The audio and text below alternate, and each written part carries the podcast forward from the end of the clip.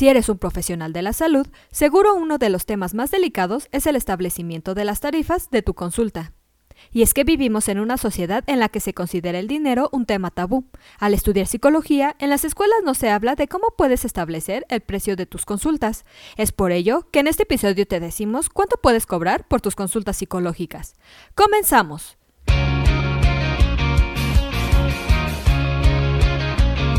Esto es Asistencia Médico Legal, su empresa de responsabilidad profesional médica, en la cual te damos tips y consejos que te ayudarán a destacarte en el sector salud y evitar cualquier contratiempo con tus pacientes durante el desarrollo de tu profesión.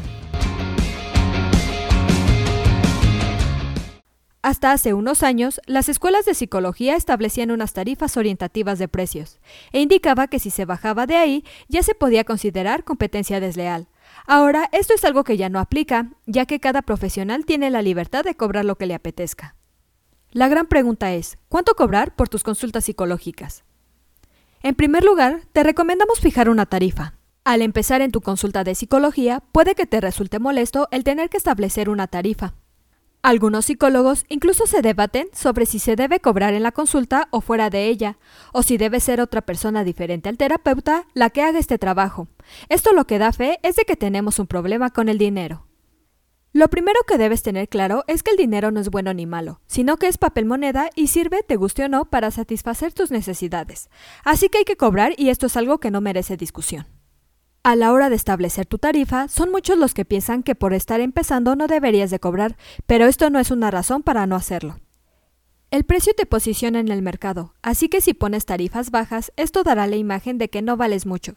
Si pones tus tarifas muy bajas, tu calidad como psicólogo se percibirá como escasa, y por eso te costará más mantener a tus pacientes y que ellos hagan lo que quieren. Como segundo punto, toma en cuenta tus gastos fijos y cuánto quieres ganar mensualmente. Esto a su vez es perjudicial para la psicología en general, ya que si alguien establece precios bajos, está mermando la calidad de esta disciplina, devaluando el trabajo y también haciendo que la gente deje de valorarlo, aunque tampoco debes poner un precio desorbitado. Para establecer una tarifa justa, lo primero que tendrás que tener en cuenta son varios aspectos, como cuáles son tus gastos fijos mensuales, cuánto quieres ganar al mes y cuántas horas quieres trabajar al mes, y así podrás determinar cuánto cobrar a tus pacientes durante su sesión. Si tomas en cuenta estos parámetros, podrás saber cuánto cobrar por tus consultas psicológicas. Eso es todo por hoy. Te invito a no perderte nuestros próximos episodios. Y la forma de no perdértelos es suscribiéndote a este podcast desde tu aplicación preferida.